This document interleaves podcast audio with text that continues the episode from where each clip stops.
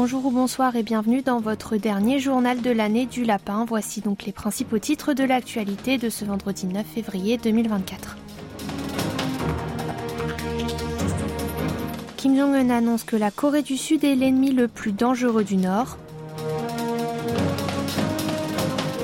Fuite d'eau de Fukushima, Séoul ne détecte aucun changement de radioactivité. Et enfin, Oh Young nous rejoindra pour notre chapitre politique international.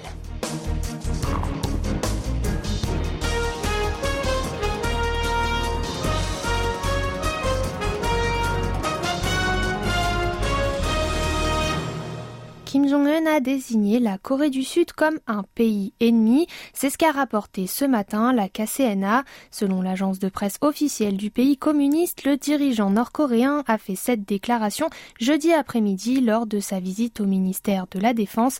Il s'y était rendu pour célébrer l'anniversaire de la fondation de l'armée populaire de Corée.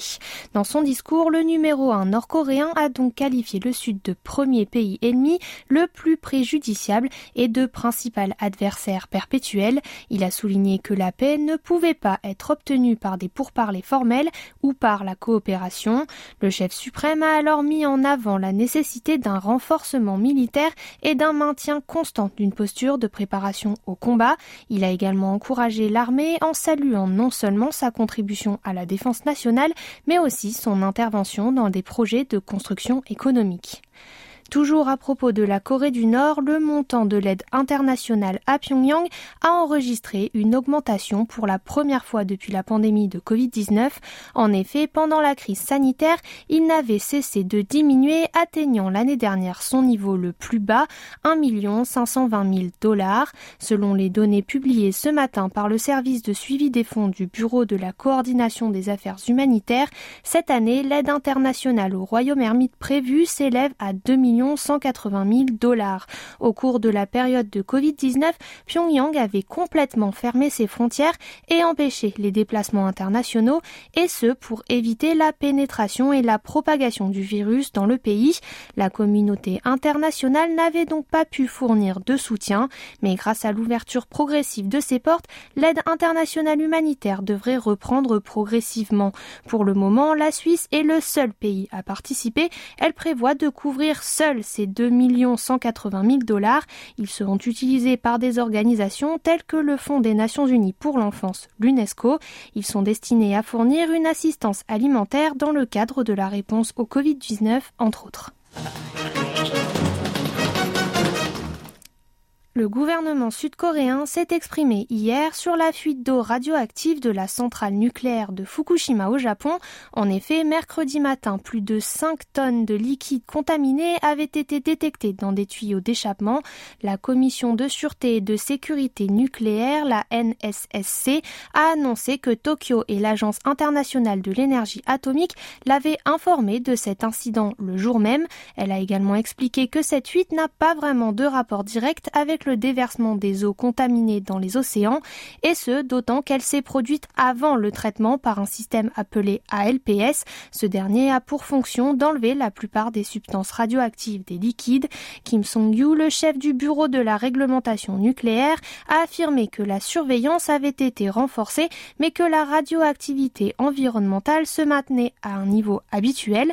Selon l'officiel, Séoul a réclamé à l'autorité japonaise de régulation nucléaire des informations détaillées telles que la raison de la fuite. Il compte d'ailleurs les rendre publiques dans les plus brefs délais. En amont, le tribunal administratif de Séoul avait prié à la NSSC de rendre publiques les questions qu'elle avait posées à Tokyo quant aux conséquences sur la sécurité du rejet de ces eaux, qui m'a commenté que l'exécutif n'avait pas encore décidé de faire appel avant d'ajouter qu'il prendrait des mesures sans porter atteinte à la confiance des chaînes de communication des deux pays. Vous êtes à l'écoute du journal en français sur KBS World Radio. Le ministre sud-coréen des Affaires étrangères Cho Tae-yol s'est entretenu hier avec son homologue canadienne Mélanie Joly au téléphone. Au menu de leur première discussion, depuis la prise de fonction de Joe en janvier, les relations bilatérales bien sûr, mais aussi la coopération sur la scène internationale, tout comme la situation géopolitique dans le monde. La Corée du Nord a bien évidemment été à l'ordre du jour pour ses récentes provocations ainsi que pour sa coopération militaire avec la Russie. Tout en soulignant que cette dernière doit être arrêtée, le chef de la diplomatie du pays du matin clair apprécié les efforts menés par le Canada pour respecter les résolutions du Conseil de sécurité des Nations Unies. Son interlocutrice a alors répondu que son gouvernement soutenait les efforts de la dénucléarisation de la Corée du Sud et a également promis une coopération étroite dans l'avenir. Et puis la Corée du Sud a décidé de fournir un soutien humanitaire d'une valeur de 500 000 dollars au Chili afin de venir en aide aux victimes des incendies de forêt dévastateurs de la région de Valparaiso. C'est ce qu'a annoncé hier le ministère sud-coréen des Affaires étrangères. Séoul souhaite que cette aide contribue à l'effort de redressement de Santiago et au retour rapide à la vie normale des habitants.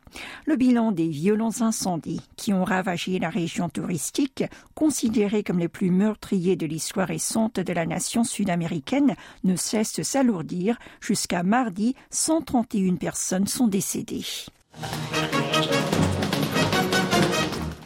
Aujourd'hui, premier jour des vacances du Nouvel An lunaire, le président de la République a pris le petit déjeuner avec des agents de propreté. Ils ont mangé le tteokguk, une soupe traditionnelle dans un restaurant à Séoul.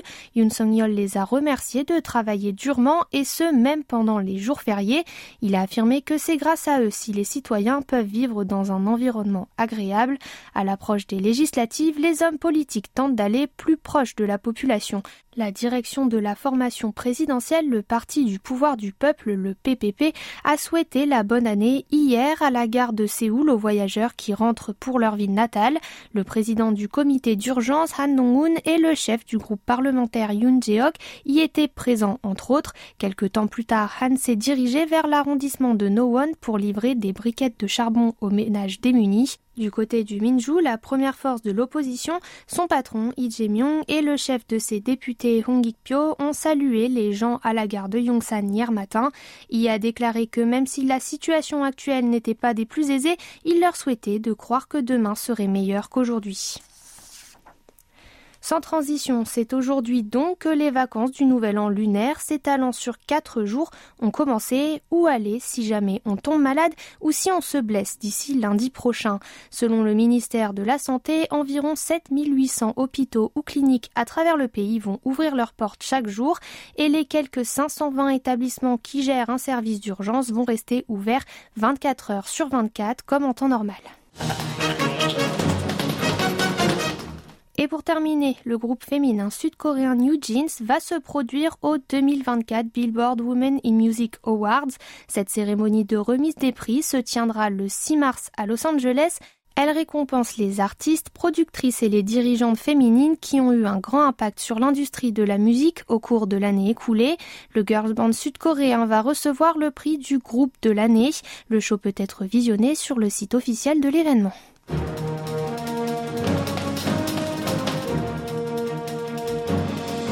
C'est la fin de ce journal présenté par Oh et Tiffaine Genestier. Joyeux Solal et tout de suite entre nous.